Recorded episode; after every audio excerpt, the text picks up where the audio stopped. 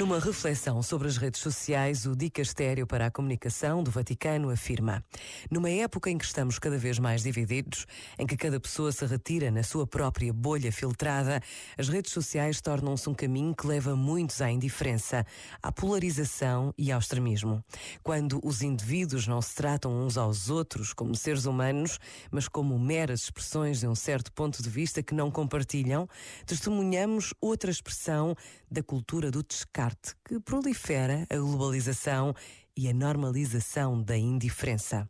Retirar-se no isolamento dos próprios interesses não pode ser o caminho para restabelecer a esperança. Pelo contrário, o caminho a percorrer é o cultivo de uma cultura do encontro que promova a amizade e a paz entre pessoas diferentes.